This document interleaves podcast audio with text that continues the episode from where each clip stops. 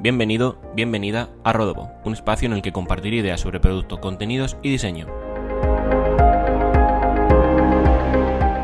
Episodio número 22 de Rodobo, yo soy Juan Rodríguez y te quiero dar las gracias por estar aquí escuchándonos. En este capítulo vamos a hablar del valor del diseño desde el proceso con Virginia Venegas, diseñadora en Factorial, para conocer la importancia que tiene el proceso de diseño en su día a día como diseñadora. Vamos a darle paso. Virginia, muchas gracias por estar aquí. ¿Qué tal? ¿Cómo estás? Hola, buenas tardes. Pues muy bien, dentro de estas circunstancias, empezando el año con energía. Así que contenta. Genial. Eh, para quien nos esté escuchando, eh, ¿quién es Virginia? ¿Qué, qué, le apasiona? Pues eh, Virginia, no me gusta mucho definirme a través de mi trabajo, pero como estamos hablando en el público, será en general diseñadores y gente que entienda lo que, lo que hacemos, eh, soy diseñadora de producto digital en, Factorial, que es una startup basada en Barcelona. Respecto a lo que me apasiona, pues me apasionan muchísimas cosas. Creo que, creo que es una de las cosas que más me, caracterizan. De hecho, si en el mundo del diseño es eh, porque siento curiosidad por casi todo, ¿no? sobre todo si tiene que ver con la tecnología, la cultura de Internet, pero también la cultura más eh, clásica, eh, ¿no? Como se concibe de manera más clásica, todos los temas relacionados con la sociedad contemporánea, política, etcétera. Así que al final lo que más me apasiona es descubrir qué conexiones hay entre todas esas cosas tan distintas que me, que me gustan y también entre personas, disciplinas o temas que aparentemente no tienen nada que ver, ¿no? Y creo que es un poco mi, mi, gran pasión es todo y nada a la vez. Qué bueno, ¿no? Que encaja, encaja además con, con lo que vamos a comentar en el episodio, que es el proceso de, diseño. ¿Cómo, ¿Cómo, lo defines tú el proceso de diseño? O sea, ¿qué, qué significa para ti en, tu día a día? Eh, pues para mí el proceso de diseño al final es una guía. O sea que los, diseñadores en nuestro día a día nos enfrentamos a retos en torno a los cuales hay un montón de incertidumbre y creo que, que el proceso nos, nos, ayuda y nos da la seguridad a la hora de enfrentarnos a esos retos y esa incertidumbre. Creo que al final hay un montón de maneras de afrontar, de afrontar un reto de diseño, pero todas, todas dependen del objetivo que tengamos, ¿no? O, del, o, de la naturaleza de ese reto. Pues si es un reto más, si tiene que ver más con explorar, si tiene más que um, definir un problema, con, con, definir una solución, al final, pues el proceso deberá adaptarse al reto y no, y no al revés, ¿no? Y creo que, creo que mm, el, el proceso de diseño al final, eso, en resumen, nos sirve para, para desatascar, para saber por dónde empezar eh, para quitarnos ese miedo a no saber qué pasa ahora o, el, miedo a la incertidumbre otra vez. Y también muchas veces, eh, yo desde mi experiencia, sobre todo cuando trabajaba en consultoría, creo que genera, el, proceso sirve para generar confianza también en los stakeholders y en los clientes con los que trabajamos, ¿no? Porque a veces el, método y, y, las metodologías definidas generan confianza, sobre todo en aquellos clientes o en aquellos eh, interlocutores que no están tan familiarizados con el diseño ¿no? y, que no, y que les da más, más miedo esa, esa indefinición que, caracteriza mm. nuestro trabajo. Sí, para, como para poner un alcance, ¿no? Eso es. Eso es para poner unos límites o, unas, unos pasos, ¿no? Al final los humanos queremos saber eh, qué, pasa después, ¿no? ¿Qué, ¿Por dónde empezamos? ¿Qué va segundo? ¿Qué va tercero? ¿no? Tendemos a buscar el orden y al final el proceso es lo que nos da ese orden. Claro, en mi, en mi caso, hablando sobre lo que significa, nunca, nunca había sido consciente de cuánto de importante era eh, hasta que saqué de mi cabeza que la idea del diseño era mucho más que producto, sea digital o no. Entonces el, el proceso me, me, ayudó como, como acotarlo. Antes has hablado mucho de, bueno, has, has hablado, has hablado definiéndote sobre, eh, pues te interesa la tecnología, te interesa eh, política, te interesan muchos aspectos. Y yo creo que nos demos cuenta o no, el diseño impacta en muchas en muchas de esas experiencias, sea una, pues, lo que comentaba antes, una aplicación, un servicio, un producto físico o incluso un cuadro de mando en el que tienes que ver métricas y, y decidir. Entonces yo cuando empecé a pensar en, en servicios o en, o en, procesos, me di cuenta que el diseño influye mucho más de, de, lo que pensamos en la forma de, de no sé, en cómo, cómo, nos sentimos o incluso en, en las decisiones que, que, tomamos. Al final, eh, no sé si estás de acuerdo, para, para mí el, el proceso a la hora de, de definirlo destacaría entre todo que se trata de crear como una experiencia positiva ¿no? para, para usuarios con, con, muchos puntos de contacto y el proceso ayuda a establecer esos, esos puntos de contacto con, con cada interacción. Totalmente. Al final es un marco, como mm, creo que, has dicho tú la palabra, y, que ayuda a que se conserven las buenas prácticas, ¿no? Y nos las recuerda, que a veces, eh, independientemente del, del, nivel de seniority, hay veces que cosas precisamente, ¿no? Cuando ya las has hecho muchas veces, que, puedes tender a, olvidar o a obviar, y creo que, eh, tener un proceso y un marco de actuación al final nos ayuda, nos ayuda a eso, ¿no? a no olvidar algunas cosas. Totalmente. Y el que más se usa en ese sentido, que es el del, el del doble diamante, creo que se usa sobre todo por, por su sencillez. No sé si, si lo ves también, también así, porque es muy sencillo. Al final son, son cuatro etapas, tienes todos los puntos bien definidos. Al final es el que más se usa porque define eso, tiene los, los cuatro puntos bien, bien establecidos y, y es fácil moverse entre ellos.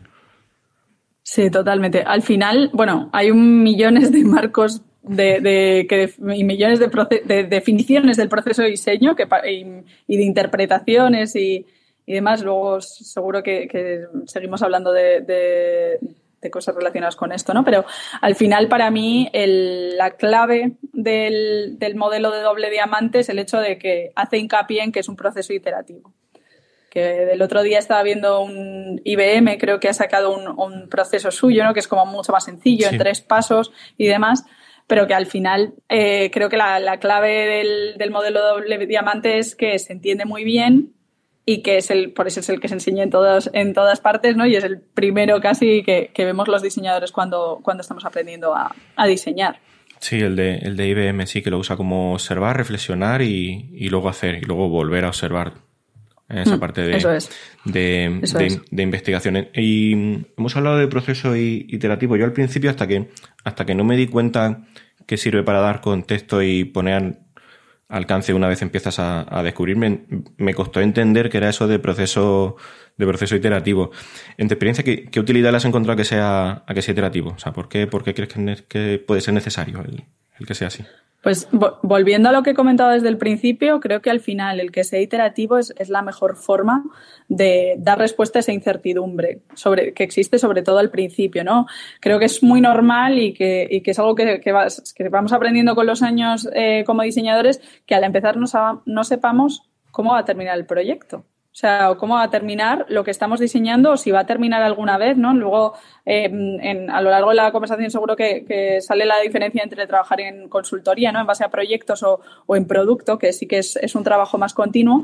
Entonces, eh, hay algo que está claro, ¿no? De este proceso, que el, primer paso es entender el problema. Entonces, creo que al final, desde esa fase de investigación o, o descubrimiento, eh, habrá que hacer los pasos necesarios o habrá que repetir los pasos necesarios hasta determinar la dirección que queremos, que queremos seguir. ¿no? Eh, al final, eh, la idea es que aprendamos de cada una de esas fases y que podamos aplicarlo a las siguientes ¿no? y combinar combinar lo que aprendemos del propio proceso en sí con nuestra experiencia, con nuestra percepción y con lo que, con lo que sepamos. Entonces, lo bueno del modelo de doble diamante es que al final está dividiendo ¿no? en diagnóstico y tratamiento. Primero evalúo y luego busco soluciones a eso que he evaluado eh, y, esa divergencia y convergencia implica que esa iteración no significa que, el hecho de que el proceso sea iterativo no significa que estemos retrocediendo es que estamos mirando hacia atrás para aprender y evolucionando, ¿no? O sea, es como mm. un poco eh, estar todo el rato en torno, en torno a lo mismo. Entonces, al final es, es, eh, la forma de construir y, creo que en producto digital se ve muy, muy claro. Justo, ahí está la clave, echar como eh, la vista atrás para ver, para ver perspectivas. Es que podrá, podrá parecer obvio tanto, tanto en, en consultoría como luego en, en, en producto final, pero empezar a diseñar sin comprender bien qué se necesita, yo he tenido algún caso en el que empezaba así y al final pues, he tenido que dedicar más tiempo, he tenido que, volver sin saber ni siquiera eh, lo que necesitaba saber. Al final eso te lleva, por muy, por muy obvia que, pueda ser la frase, a que al final no se trata de, vender el producto, sino la solución o, o quizá el desarrollo de una oportunidad.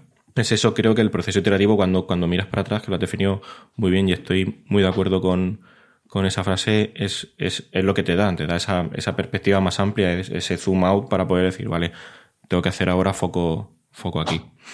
Sobre, sobre seguir un proceso, a veces encuentro como eh, muchas opiniones enfrentadas acerca de si se usa como guía o, como método, porque volviendo al, al, doble diamante se llega usando muchísimo tiempo y, creo que tengo la sensación de que se ha llegado el momento en el que nos preocupamos más de seguir el, proceso que, al final, pues bueno, de, empatizar con, una solución y nos preocupamos más del, entregable, del entregable final.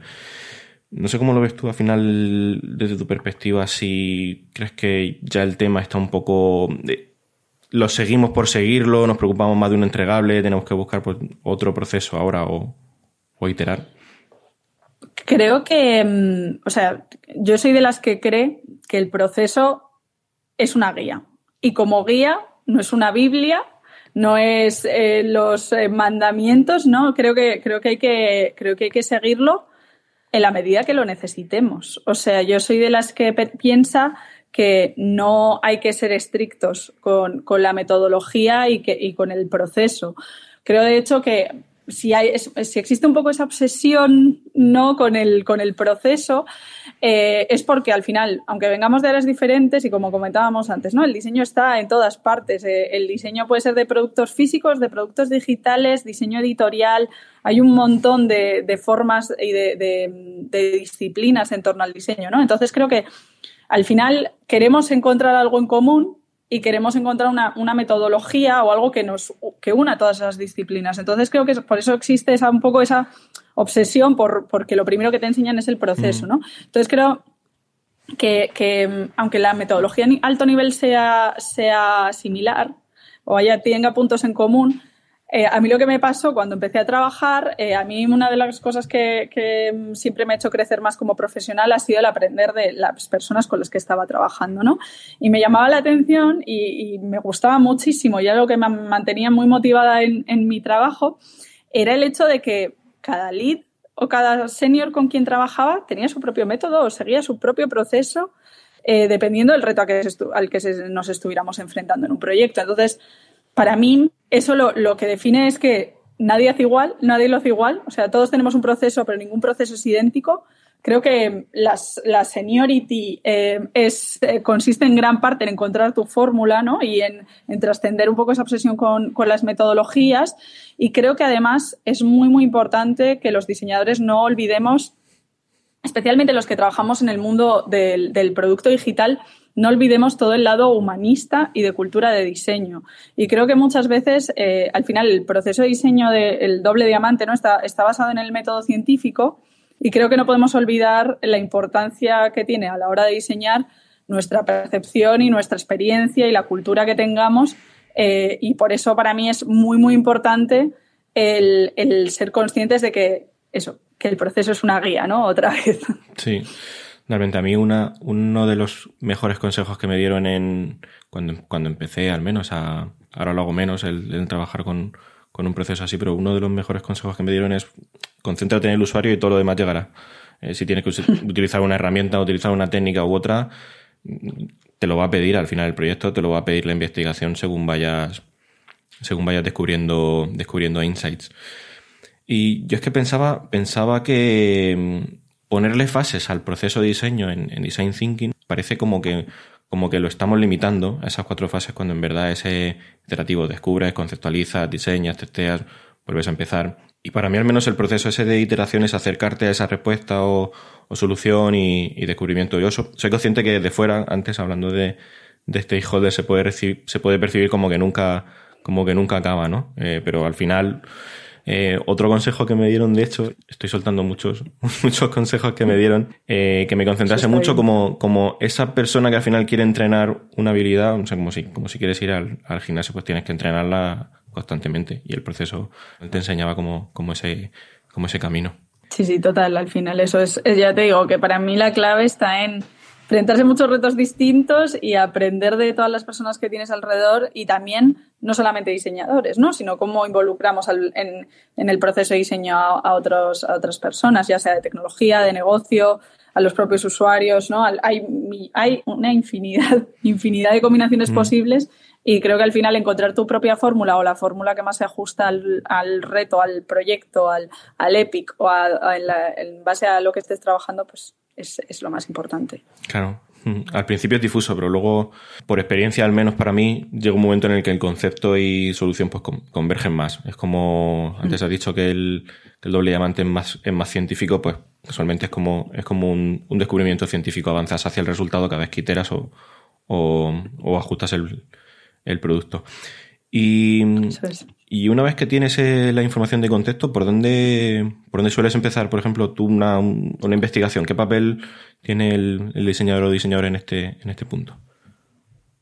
Para mí la investigación es, es el paso clave de, del proceso de diseño y de hecho creo que no es aunque justo precisamente, ¿no? Hablando del, hablando del doble diamante, eh, se ve que el proceso de diseño está al principio, o sea, la, investigación está al principio y al final del proceso de diseño, y para mí tiene que estar en todas las partes donde sea necesario, ¿no? Eh, ahora, ahora veremos un poco eso, porque yo creo que al final el, el objetivo de una investigación, o sea, tiene que ser basar el producto, servicio, lo que estemos diseñando en una necesidad o una demanda real del mercado para el que estemos diseñando, ¿no? Y, no vale una investigación, no valen los resultados de una investigación que hemos hecho con un tipo de usuario en un contexto que con el mismo tipo de usuario en otro contexto, ¿no?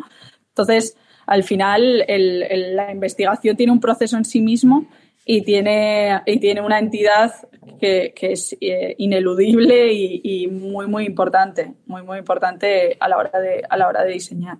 Mm. Totalmente. Con la mentalidad por delante de que siempre hay algo nuevo, ¿no? Que aprender sobre, sobre los usuarios. Sí. Mm. Yo me lo planteo de inicio, además de con esa mentalidad, con la mentalidad de que no quiero tanto el, cuantitativo, que al final pues, puede ser una investigación de mercado o un informe de, de sino el, el quali, más el, el conocer a la persona. Sí, yo también soy, eh, o sea, creo que son, son combinables y han de ser combinados, pero sí que hay que poner mucho el foco en, la investigación cualitativa. Eh, pero antes de investigar eh, y de empezar a, aplicar las, metodologías, utilizar las herramientas de investigación, para mí lo más importante es eh, la definición del problema. Y aquí siempre me viene a la cabeza una anécdota, bueno, una anécdota no, una anécdota, una historia que se repite muchísimas veces, sobre todo entre entre las, las personas, eh, en mi caso cuando yo trabajo en consultoría, ¿no? en, en Fjord, en un estudio de diseño, que el cliente venía, creía que venía con un problema y venía con su solución, ¿no? Y era, por ejemplo, ¿no? Una, una conversación muy típica, ¿no? Quiero un chatbot. Vale, pero es que un chatbot no es un problema, no es un reto de diseño, un chatbot es la solución que tú has planteado a un problema que crees que tienes, ¿no? Entonces, ahí para mí es donde, donde empieza nuestro rol eh, de preguntar en los porqués correctos, eh, de entender bien qué nos están pidiendo y, antes de empezar a diseñar, ¿no? Porque si nos ponemos a diseñar un chatbot sin entender cuáles son las razones por las cuales eh, esa, a esa empresa le puede venir bien un chatbot o a esos clientes de esa empresa les puede venir bien un chatbot, pues probablemente el chatbot o lo que estemos diseñando no resuelva un problema, sino que esté muy despegado de las necesidades, tanto a nivel de negocio incluso como, como a, nivel de, a nivel de usuario. Entonces creo que comprenderlo bien, hacer las preguntas correctas, que quede muy claro eh, las, expectativas que nos están pidiendo, ¿no? Pues es, muy importante. Por ejemplo, en el caso este del chatbot, al final, tras una investigación de, unas cuantas semanas, con, tanto con áreas de negocio como con los usuarios de, de, esta, era una, una empresa, una eléctrica, eh, pues nos dimos cuenta, oye, de que lo que necesitaban era eh, reducir el coste de servicio de atención al cliente y mejorar el, nivel de compromiso que tenían ellos con sus clientes, ¿no? Entonces, al final, el chatbot era una potencial solución para ese problema que habíamos mm. identificado. Y creo que eso es muy importante. Y una vez definido el problema, pues luego ya definir con quién hablar, definir los métodos que vas a aplicar, pero siempre creo que al final vas a partir de los datos que ya tienes para eh, generar, eh, para utilizando herramientas eh, y metodologías cualitativas, pues generar esos insights que, te ayuden a orientar la solución. De hecho, me encanta el ejemplo del chatbot porque esta mañana estaba buscando en, en escuelas eh, apuntarme a, a, un máster y demás y he, escrito, eh, a sacar convocatoria, es, por las tardes, cuánto cuesta y tal, me han dicho, mando un correo a el, correo de la escuela. Digo, vale, pues entonces, ¿para qué tienes el chatbot? Y, y, según lo estabas comentando, he dicho, vale, me, me suena a que, a que, oye, gastamos pocos alumnos, ¿vale? Pues pon un chatbot que va a funcionar.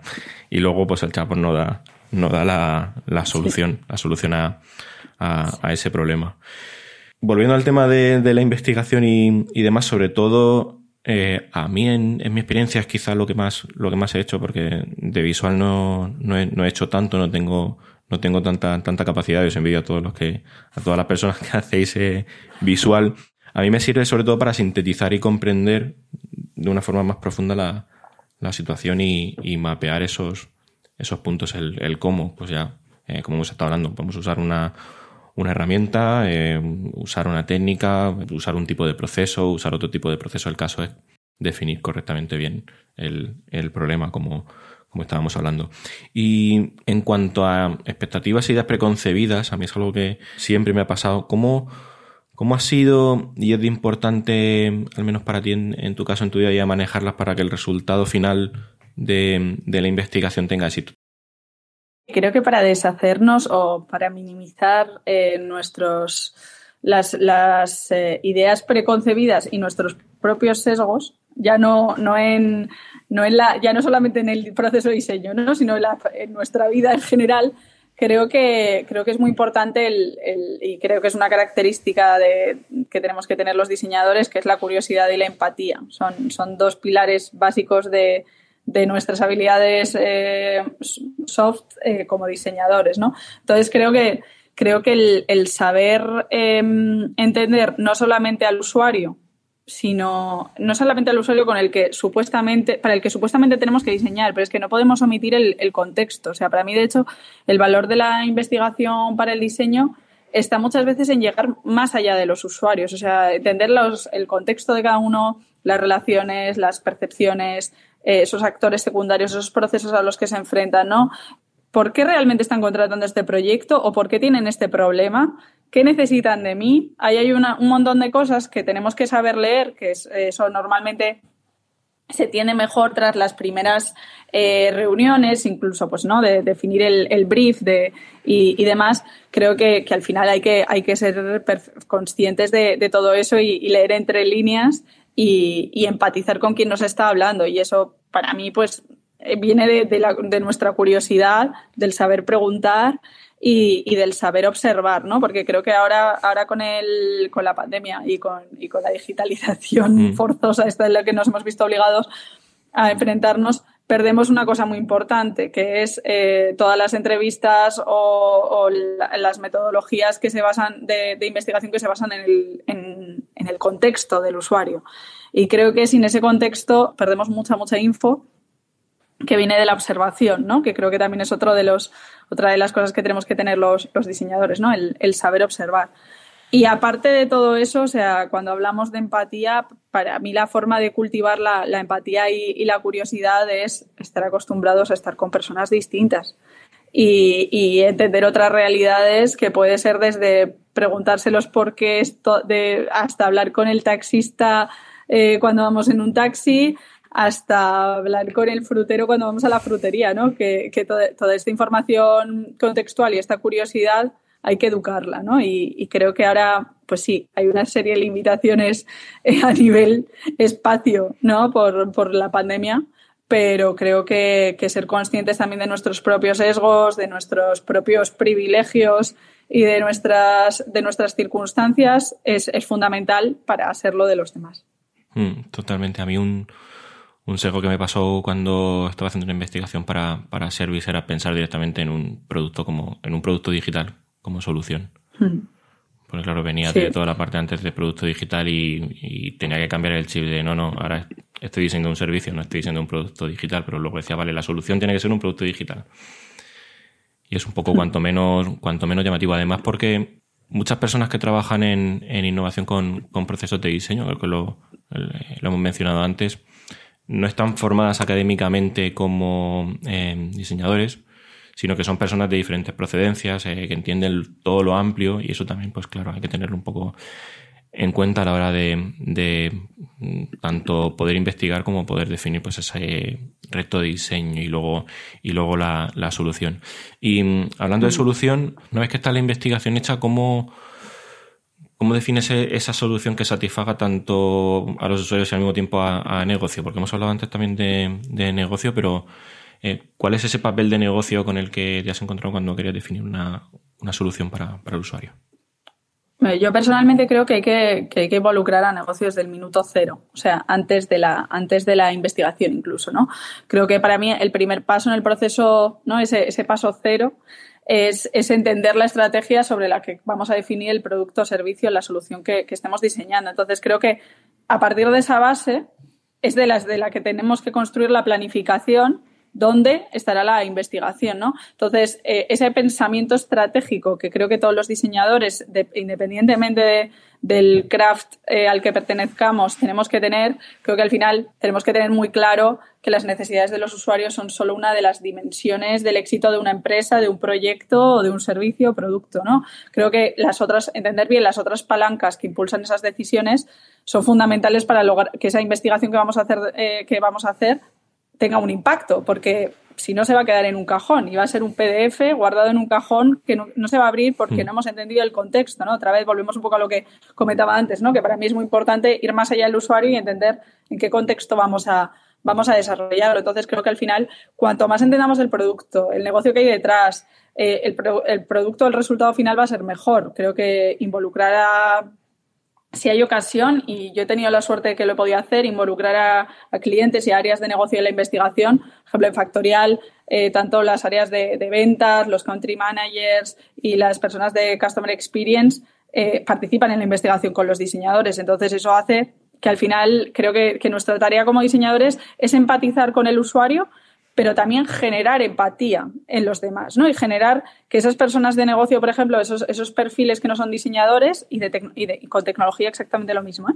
generar esa empatía y transmitir esos, esos valores de curiosidad y empatía a otras eh, personas con las que trabajemos. Entonces, por eso cuando, cuando yo pienso en, o sea, me preguntan, ¿no? ¿Tú crees que yo sería un buen diseñador? Creo que, creo que aparte de la curiosidad y la empatía, una grandísima parte de nuestro trabajo es hablar, es convencer, es contar historias. Entonces creo que el storytelling es una parte fundamental del trabajo del diseñador y del investigador en, particular, ¿no? Que, al final ayudará a generar esa empatía y a entender los problemas que nosotros hemos encontrado, porque si eh, trabajamos separados de otras áreas, esa labor de convencer, de persuadir, eh, va a ser mucho más difícil, ¿no? Y tenemos que, tenemos que, como diseñadores, nuestra responsabilidad y nuestro trabajo también es entender que tenemos que, resaltar, que tenemos que, expresar y cómo generar esa empatía en el usuario que nosotros hemos tenido que tener en primer lugar, pero que tiene que tener el resto de áreas. Entonces es muy importante desde el principio. Justo, sí. Eh, de hecho, cuando ya, cuando ya tienes ese, ese cómo podríamos, quizá el, papel del diseñador es como, como estaba diciendo, más eh, facilitador, ¿no? Con conocedor del problema, eh, autor de la investigación, pues traspasando todo eso lo más, lo más claro posible. También en mi experiencia creo que no, no es necesario que se reinvente tanto la rueda en este punto cuando ya tienes el problema, el problema definido, sino que yo abogo mucho por dejarte llevar, eh, interactuar con otros, con otros equipos, aceptar las conclusiones también que otros pues, puedan proponer con, el informe y ya pues se probarán, se probarán mis ideas o se, o se seguirá pues al final la pauta que estaba, que estaba marcando. Y si se sale de ellas, pues no sé, ya habrá algún test, ya habrá alguna, alguna otra investigación, ojalá, que en, que en algunos casos pues no se, no se puede. Pero bueno, lo, lo, bueno es que al final pues se puede, se puede iterar, pero sí coincido totalmente en, en ese papel facilitador de traspasar bien la información o la investigación o esos insights que al final tienes sobre, sobre el problema. Totalmente. Em, vale, que bueno, pues eh, eh, tienes ya la idea, el diseñador ha actuado con, un papel de, facilitación. Si toca hacer alguna prueba de, usuario para, para testar el, el, concepto, de experiencia, ¿cómo, ¿cómo, sabes que esa prueba ha sido, ha sido exitosa? Porque entiendo que depende del momento, ¿no? O el estado del producto. Yo creo que depende mucho del, del, objetivo que se haya marcado desde el principio. O sea, em, insisto en la idea porque para mí es, es muy difícil que, que, podamos llevar a cabo un, proceso de diseño sin tener un objetivo claro. Y en este caso, ¿no? En el caso de, los, de las pruebas con usuarios, ¿no? Como saber cuándo son exitosas, yo creo que al final es cuando eh, cumplamos con lo que habíamos definido que queríamos evaluar, ¿no? O sea, creo que, si se define el éxito desde el principio, tanto a nivel de KPIs, ¿no? Que indicadores van a marcar que, el, o qué indicadores eh, quiero conseguir con esta solución. Pues será al final lo que, lo que tenga que testar, ¿no? Es, es, uno, es un proyecto, va a ser un producto, un servicio B2B, va a ser eh, B2C con clientes finales, dependiendo de eso va, a cambiar muchísimo la definición del éxito. Eh, queremos rediseñar un onboarding, mejorar la retención, vender más y generar pues, eh, upselling, mm. cross-selling. O sea, al final hay, hay, un montón de objetivos que, podemos que se marcan desde un principio, por eso la importancia de involucrar a negocios desde el principio, ¿no? Y que en base a eso se definirá el éxito. Yo creo que al final es una combinación otra vez de ciencia y datos y de intuición y de, y de empatía con el contexto y con el, con el usuario. Claro, al final porque cuanto, más se, se, avanza en el desarrollo, resulta como más complicado, ¿no? Que al final esa prueba pueda ser más, eh, más exitosa, porque cuando lo pruebas en, en 5 usuarios, luego lo pruebas en 10, lo pruebas en 50, luego en 100, y ves que algo no funciona y que hay un problema que puedes resolver pues justo antes de que afecte a, a más usuarios, eso ya para mí, al menos en, en la experiencia cuando lo he hecho, ya te digo que lo he hecho muy, muy poco, para mí ya eso era definir un poco el, éxito de, esa prueba. O sea, minimizar el riesgo antes de que afecte a, más usuarios. Por eso la, importancia del proceso iterativo otra vez, ¿no? Y de testar eh, y de, del continuous delivery y de estar continuamente eh, sacando cosas, testándolas con grupos de control, testab, etcétera, que es lo que va a hacer que, reduzcamos esa incertidumbre otra vez, ¿no? Empezaba hablando de incertidumbre, pues creo que es otra vez lo mismo. Partiendo de la base de que, el proceso no es eh, lineal, sino como, estamos comentando, iterativo, es decir, que se genera, eh, se prueba y se refina y se refina ideas. A mí me ha, pasado muy pocas veces, pero cuando, sabes que tienes que volver a hacer entrevistas, idear y cuando seguir mejorando el, problema de diseño inicial. Yo creo que, lo bueno y lo malo del proceso de diseño es que es eh, infinito. Concretamente en producto digital, el producto, el producto es infinito. O sea, el, hay que estar continuamente, siempre hay cosas que rehacer, revisar, reajustar. Eh, entra otra persona en el equipo y ve cosas que no se han visto, eh, aparecen bugs, eh, hay un montón de hay un montón de, de, cosas ¿no? que a tener en cuenta y que siempre y que nunca va a estar nunca va a estar perfecto. Creo que al final cuando se puede definir como que una fase o una, de estas iteraciones están terminadas o una versión es si cuando cumple con el objetivo y los requisitos que hemos definido, definido al principio. En cualquier caso, al final, yo que, sé, yo que sé, cuando diseñamos siempre trabajamos con unos límites de tiempo, de personas, una fecha de entrega, ¿no? Tanto en producto como, como en consultoría siempre hay, hay unas unas limitaciones que para mí son fundamentales porque es la forma de incentivar la creatividad. O sea, recordemos que cuando algo no tiene límites, muchas veces nos podemos quedar paralizados ante el exceso de, oferta demasiado abierto. ¿Qué, hago? ¿Por dónde empiezo? ¿no? Entonces, las limitaciones, las, las constraints son fundamentales pero creo que al final aquí lo que, lo que nos podemos encontrar es que cuando pones constraints, pues siempre que dejar cosas fuera de scope, ¿no? para mí, en producto digital es construir y evolucionar continuamente. Es el final, tú haces, haces cambios que han quedado cosas fuera de scope, se han hecho cambios en base a las directrices que se dan desde negocio, no sé, en Factorial nos pasa continuamente, pues cambian los objetivos, eh, tanto de ventas como se abren nuevos mercados o cambios del contexto del usuario, pues surge una nueva necesidad. De repente, nosotros, eh, Factorial es un software de, gestión de recursos humanos, ¿no? Entonces está muy sujeto a regulación, pero también al contexto. O sea, con el COVID, de repente hay una ley de teletrabajo. Nosotros desde el producto tenemos que adaptarnos al contexto de su usuario y en paralelo mirar también ¿no? hacia adentro. Vamos a entrar en un país de Latinoamérica que tiene una regulación.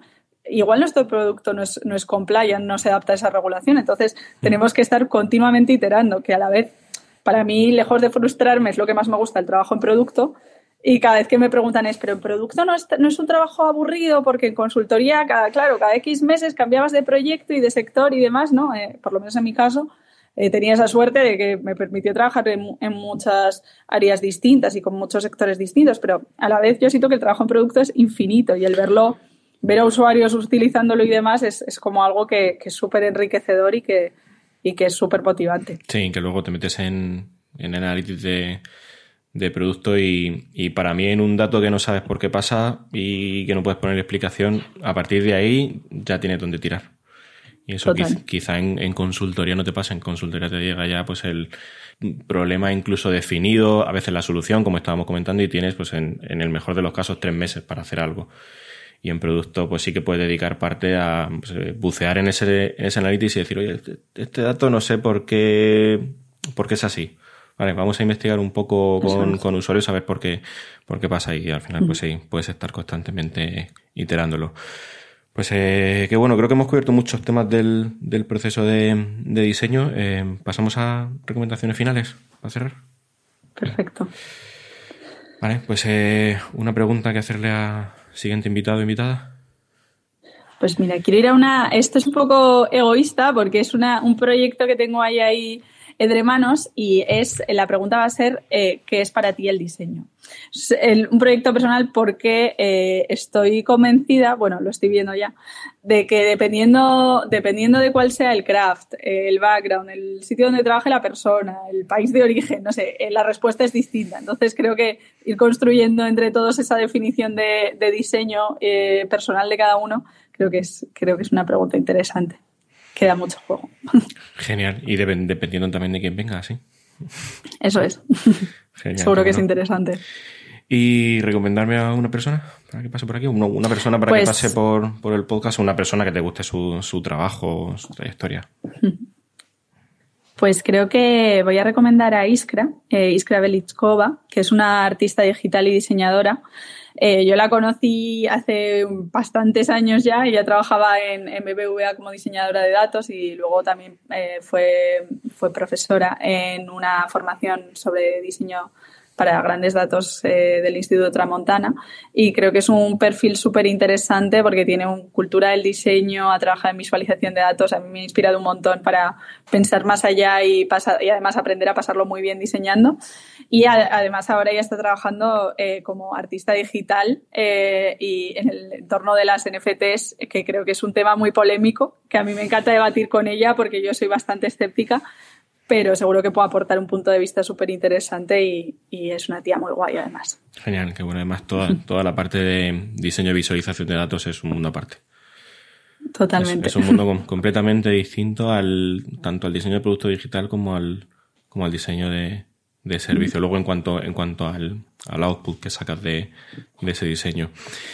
Vale, y mm, algún libro, documental, podcast, cine. Tengo por aquí, por aquí algunos. Eh, hablando antes de, de, arquitectura, a mí también me gusta mucho la arquitectura y justo suelo consumir mucho Design Milk, que es al final una web de, de, arquitectura porque me gusta volver como a los momentos eh, básicos de decir, vale, eh, cómo es la arquitectura y qué puedo aprender de esto para llevármelo a, a, diseño. Y cuento lo de Design Mill porque el otro día descubrí la temporada 2 de, de una serie, una serie documental en, en Netflix que se llama Las casas vacacionales más increíbles del mundo que en la temporada 2, en el primer capítulo, sale la, la, casa de cristal donde estuvo Andy Warhol y también sale la, la Schwarz House también con, con ese, ese, toque de, de, ladrillo y abren un poco también de, de diseño y, y, la verdad que siendo también muy gustándome mucho esa parte y, y antes lo has comentado en, en, arquitectura pues creo que puede ser interesante pues también si alguien quiere volver a esos básicos de, de arquitectura y llevarse algo para, para diseño de producto. Seguro que se puede aprender mucho de eso. Yo personalmente iba a recomendar algo offline, eh, otra vez saliendo un poco de, de, lo que se esperaría de un diseñador de, producto digital. Eh, quería recomendar el Vasos Comunicantes, que es eh, la, la, nueva ordenación de la colección del Museo Reina Sofía. Bueno, yo vivo en Madrid, pero para las personas que no viven en Madrid, creo que la visita virtual desde la web también está muy bien. Y básicamente el, museo lo que ha hecho ha sido reordenar la colección desde 1881 hasta el 2021 y eh, han ampliado la colección también eh, con la voluntad de ofrecer nuevas narrativas y nuevas experiencias adaptándose al contexto contemporáneo. Eh, que al final lo que me gusta una definición que ponen literalmente en su web, que quieren hablar del momento presente mediante el estudio crítico del pasado común que esto es un tema de debate muy interesante, ¿no? Cómo, cómo los museos expresan y, y, y, muestran el pasado, que muchas veces está muy glorificado, ¿no? Sin, sin, hacer autocrítica. Y creo que, creo que el Museo Reina Sofía ha hecho un, ha hecho un trabajo excepcional de, de, ponerse en cuestión y de, y de debate. Y lo recomiendo un montón. bueno, ir a, ir a museos la verdad es que siempre despierta algo al final. Despierta algo. saca del ordenador que tenemos que salir a la calle. Sí, sí, también tengo pendiente, bueno, por, recomendar también Centro Centro en, Madrid, por si acaso alguien nos esté escuchando desde, desde Madrid también. No sé si seguirá la, la exposición de Japón, que la tengo todavía pendiente. Y a ver si, si, se puede aprender algo también de, eso. Vale, pues eh, hasta aquí. Darte, darte las gracias y, nada, muchas gracias por tu tiempo y vamos hablando pues muchas gracias a ti por la invitación y por la, por contribución al, al sector, que creo que siempre está muy bien, todas estas iniciativas.